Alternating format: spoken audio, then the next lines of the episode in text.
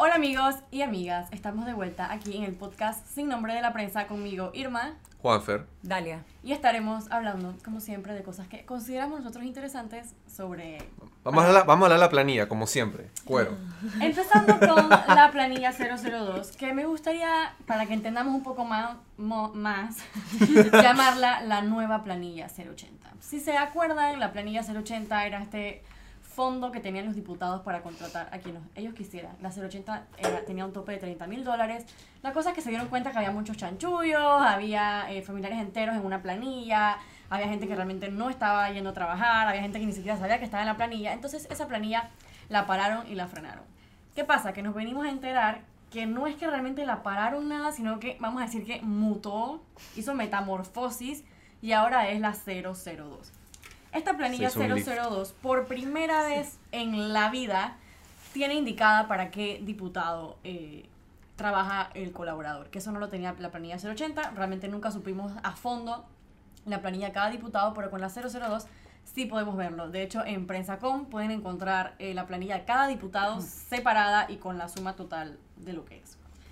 ¿Qué pasa? Que eh, la volvieron a actualizar. Esta planilla la publicaron fue a finales de noviembre, literalmente el 30 de noviembre eh, se publica, y ahora 17 de diciembre, 16 de diciembre eh, publica una actualización. Esta actualización lo que nos deja ver es que esta planilla pues parece que tiene la intención de seguir creciendo y creciendo y creciendo.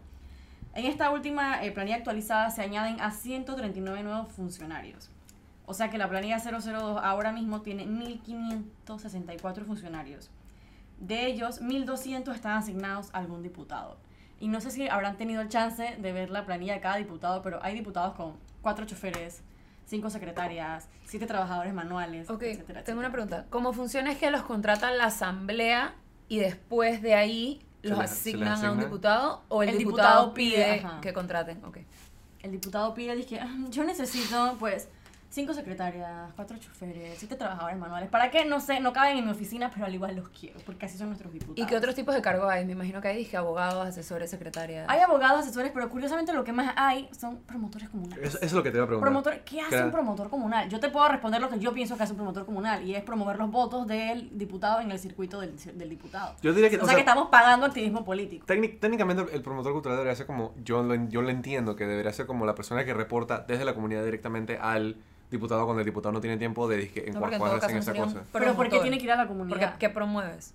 ¿verdad? ¿Qué promueve? No, tiene que ir a la comunidad, o sea, fine. Si tú, en teoría, como que ideal, tú eres un diputado, representas al circuito 8-4, tú necesitas a alguien que esté constante, tú necesitas estar en constante conocimiento de qué necesita tu circuito, qué leyes deberías estar impulsando. Tiene que haber algún tipo de cercanía entre lo que tú estás haciendo dentro de la asamblea porque al final estás representando a todos tus electores. Pero, Sí. estás, pero tú estás mandando para todo el país, no solamente para tus electores. Cuando tú eres diputado, ya Claro, tú no pero eres- al final tú ya eliges tú no eres diputados de por tu gente. Claro. Ya No. tú eres diputado del Digo, ya- país. Pero Digo, en pero ya teo- te estás- claro, eres diputado para el país, pero estás ahí en representación de una de un grupo de gente, tipo, al menos así es constitucionalmente, por eso tipo los distritos tienen más gente, tienen más representantes, o sea, más representación dentro de la asamblea, etcétera, como que tú sí estás representando un porcentaje de la población.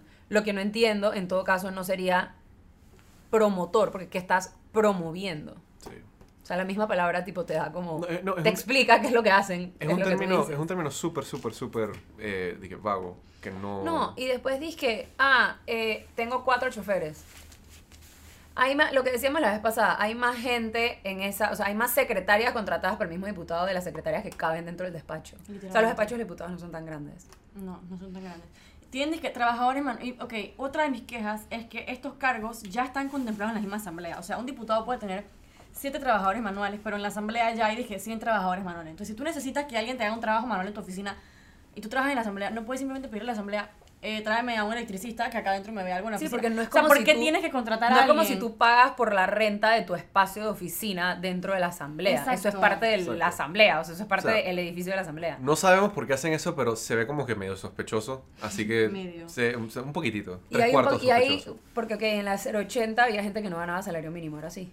En la 080 había gente que no ganaba salario mínimo, ahora el mínimo tiene que ser 600 dólares. O sea que en teoría hay gente que podría estar trabajando full, o sea, tiempo completo dentro de la Es que de hecho ese es como el nuevo control de esta planilla, que gente, la gente tiene que estar trabajando tiempo completo. Pero como nosotros Pero ¿qué va- decimos, pero qué van a no estar caben, haciendo? no caben en el despacho, o sea, no caben, simplemente no caben. ¿Qué van a estar haciendo?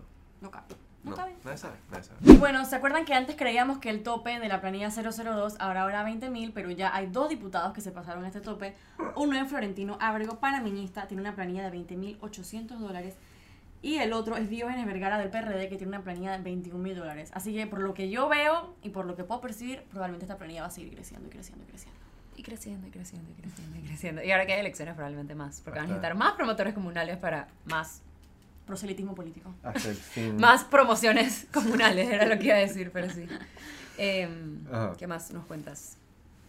Bueno, moviéndonos a otros temas, no sé si ustedes se habrán enterado que el director, pero el director que estoy hablando, el presidente del Colegio Nacional de Abogados eh, lo acusaron de mentiroso, básicamente. Lo, se, le- se le interpuso una demanda por un tal, su nombre era Joel Caballero, dentro del mismo Colegio Nacional de Abogados por ejercer un título que aparentemente, aparentemente, supuestamente, no tiene, doctorado, doctorado. Eh, Sí, eso fue. Le- eh, yo logré hablar con, con el señor Caballero y hablé con él un rato y básicamente me dijo, dije, sí, no, que estábamos hablando un día y me puse curioso y me puse a, revisar de que sus registros y en ningún lado dice que es doctor. Esa es la gente que así me que, agrada, la así gente que fui y me quejé. Fui, me, fui, fui y metí la demanda y ahora, no sé si la han metido todavía, pero ya la presentaron por lo menos. Y ahora, eh, exacto, sí, no, eh, se ve No como que va, de que va, va. No, A mí me, me gusta cuando la gente se pone a investigar, o sea, como que ellos ven algo raro y piensan de que, hmm, ¿será esto cierto? Y se meten en internet y se dan cuenta que no. Y esto me recuerda a que el Toro Pérez Valladares También, dijo que era doctor. También se autotitulaba doctor y se puso muy bravo cuando aquí en la prensa le sacaron una glosa diciéndole, tú no eres doctor, y puso un tweet que decía, tengo dos maestrías. Exacto, Dos no- maestrías no eso no hacen un doctorado, pero está bien. Pero o sea, es como decir que tienes dos, dije, títulos, o sea, dos licenciaturas y por Eso eso, es tienes una maestría. Exacto, No, exacto. no es, lo, no Exacto. es lo mismo. Y digo, también hay una diferencia porque cuando el Toro dijo eso, él estaba haciendo campaña y hablando en televisión y como que ah, construyendo dizque, su figura pública y hablando en esa vaina. Ok, time, tiempo. Dionisio- El toro no estaba construyendo su figura pública Ya la tenía, que era el pues. doctor. Él, se- él fue presidente del país diciéndose doctor Ernesto Pérez. Valladares, tipo por O años. sea, toda su vida. él Toda dice, su vida él ha dicho "Yo que es doctor". y no es doctor. Entonces con este señor pasa lo mismo. O sea, yo siento que como que pasando más allá de si el presidente del Colegio Nacional de Abogados tiene que ser doctor, siento que no es el punto. No, no, no, porque no tiene que serlo. Él simplemente le dio la gana de ponerse ese título porque me imagino que se hace sentir pretty, pues. ¿Y qué dijo? ¿No le preguntaste? Sí, lo, sí, lo llamé y me dijo de que no tengo conocimiento de eso, pero usted sabe que según, según la demanda usted violó esto, usted pudo haber violado esta vaina. Yo no sé eso y me cerró. Así que, Yo quiero entender el proceso mental que tiene una persona en la cabeza que lo lleva Mira, a y decir, si- y si que lo lleva a levantarse un día y decir de que yo soy doctor. yo mira, soy doctor. bueno, él tomó un curso de doctorado que, según tengo entendido, nunca terminó en una, en una universidad en Buenos Aires que fue la misma de la que consiguió su idoneidad. Eh, mm, entonces no sé, no sabría decirte. Eso, la gente se tira ese ego, pues, encima. Pero es, de- es demasiado ego- No, en verdad es una mentira. No, es una mentira, es una vil y total es, mentira. es, es mentira, es egocéntrico. Y encima tres le- ¿para Ok, qué? mira. Y le estás quitando el mérito a un poco de gente que sí hizo un doctorado. Ok, mira, no podemos decir que es mentira porque no han admitido la vaina, porque no han, no han admitido el caso y no han hecho nada. Sin embargo, si, si, fue, si, en, si fuese verdad, sería muy fácil probarlo porque lo único que tendría que hacer era tomar la foto de su título y subirlo a Twitter, pero no lo ha hecho. Entonces, se ve, se ve, se ve bien sospechoso, ¿me explico? Entonces, Ay, Exacto. Sí, no, no, y el, y, el, y, el, y el señor Rodríguez, porque no es doctor, Hasta ahora. hasta ahora, tipo, hasta, hasta, hasta donde sabemos. Por lo contrario. No sé, o sea, él, él tiene, él tiene una historia medio, medio, medio ah, larga de, de, de estar, de estar, de ser un poquito turbio. Él fue el secretario general del MIDES durante la, el gobierno de Martinelli. Él creó el programa 100 para los 70. Eh, y... Wow, no ujú, sabía. sí. Entonces, ahora, bueno, está enredado en todo esto y... Moraleja, no mientan sobre sus títulos, compañeros. Sí, exacto. No- no anden- lo necesitan. no se necesitan flores. Me pregunto cuál será como la consecuencia de eso. Ah, él podría perder su... En lo, en lo máximo podría perder su, su derecho a ejercer. Ah. Por haber violado un código de ética de, de la abogacía nacional. Y más Sí, porque está una institución grave. seria. Y más porque es el presidente del Colegio Exacto, Nacional. no, y, Ajá, tam- es no, y y también él concedió, él concedió poder, él concedió poderes legales a gente dentro del Colegio Nacional de Abogados bajo el título de doctor y presidente. Entonces eso podría anular todo, todos los poderes Claro. que concedió y anular todos los títulos que, que- que tuvo y básicamente como que rechazarlo por completo de que no puedes ejercer en Panamá. Ya, se te, te- Ay, bueno, sí, espero que exacto. Se resuelvan.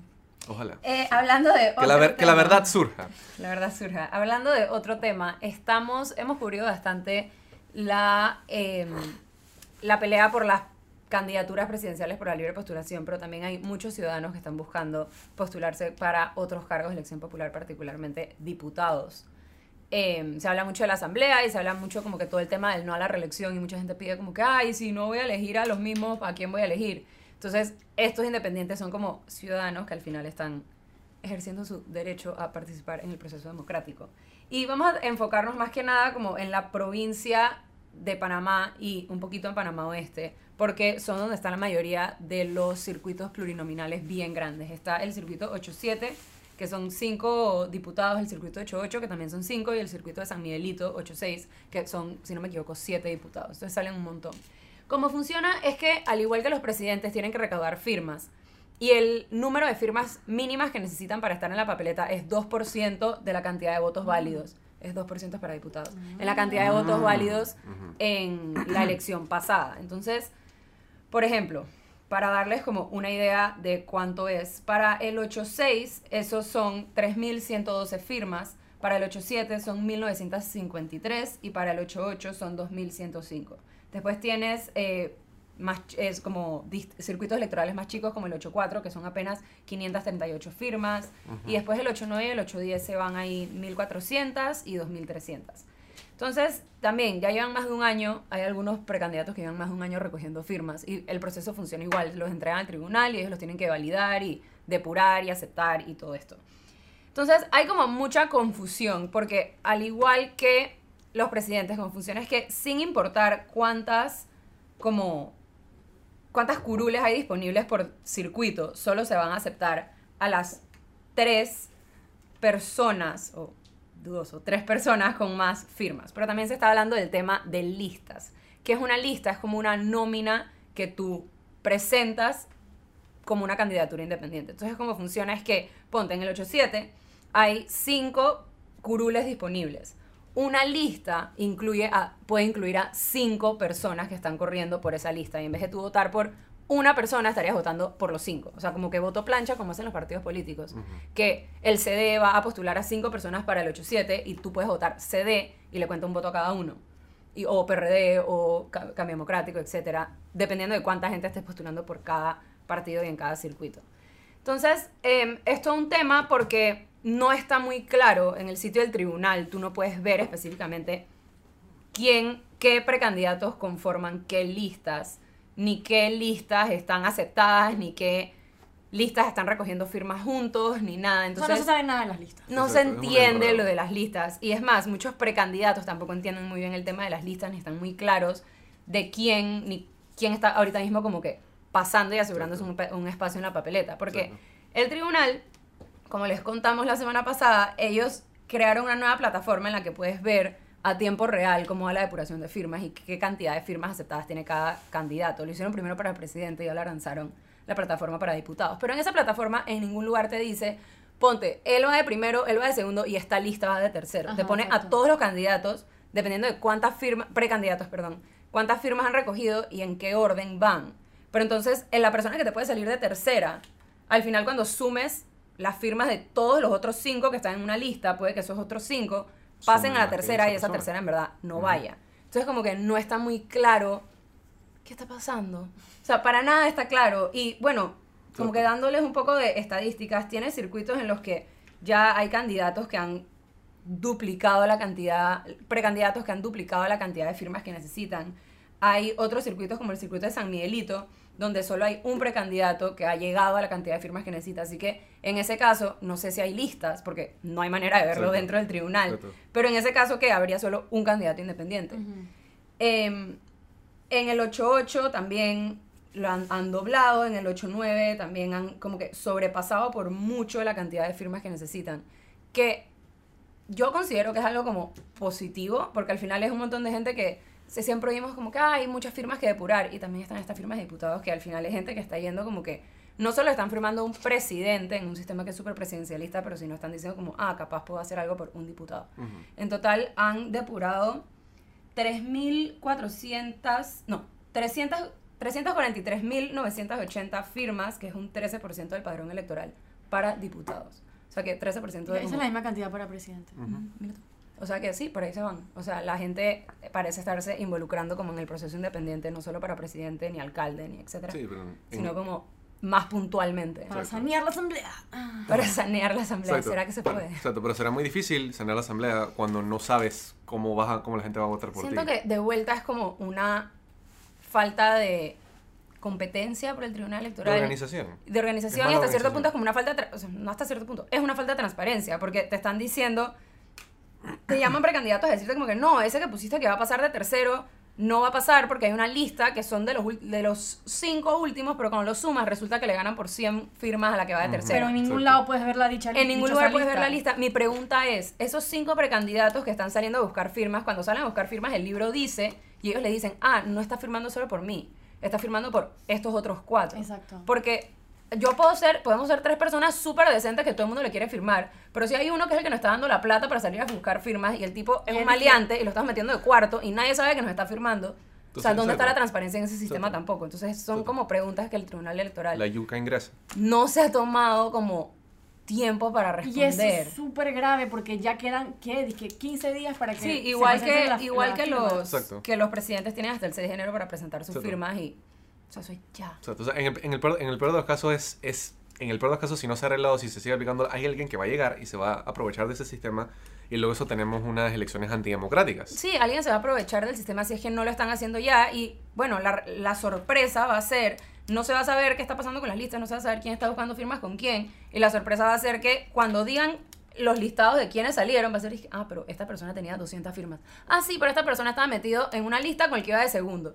O sea que siento que es un Es tema como un trabajo en grupo en la universidad en la que siempre hay un mediocre que Hay tú alguien estás que lo, que cargando. lo- Awfully, Pero que el man dije pone a la casa y la mamá te saca picada Ni frita siquiera, va a ir a hacer el trabajo. La diferencia, es que, la, la diferencia es que ahora, ahora, ahora hay consecuencias. Sí, a hay diferencia consecuencias democráticas. Pero bueno, yo creo que eso es todo Esto, por hoy. esto, esto es un llamado público al, al, al Tribunal Electoral para que redacten sus cosas mejor. Sí, por favor. no, y en verdad es un tema del que tienen que informar, porque Sí. hay mucha gente como... De verdad que sí. Hay muchos precandidatos, o sea, hay cientos y cientos de ciudadanos que están buscando una candidatura a diputados y no tienen, no tienen idea de cómo funciona, ni tienen idea de... Puedo tener firmas y bueno, voy a tratar de sacar todas las firmas que pueda porque si no al final capaz sale una lista bruja y me quedé por fuera. Y no debería ser así, debería haber como Democracia. Reglas claras. reglas claras y normas específicas. Pero bueno, gracias eh, por vernos y escucharnos y síganos y coméntenos y hagan todas esas cosas. Exacto. Gracias. Gracias. Bye.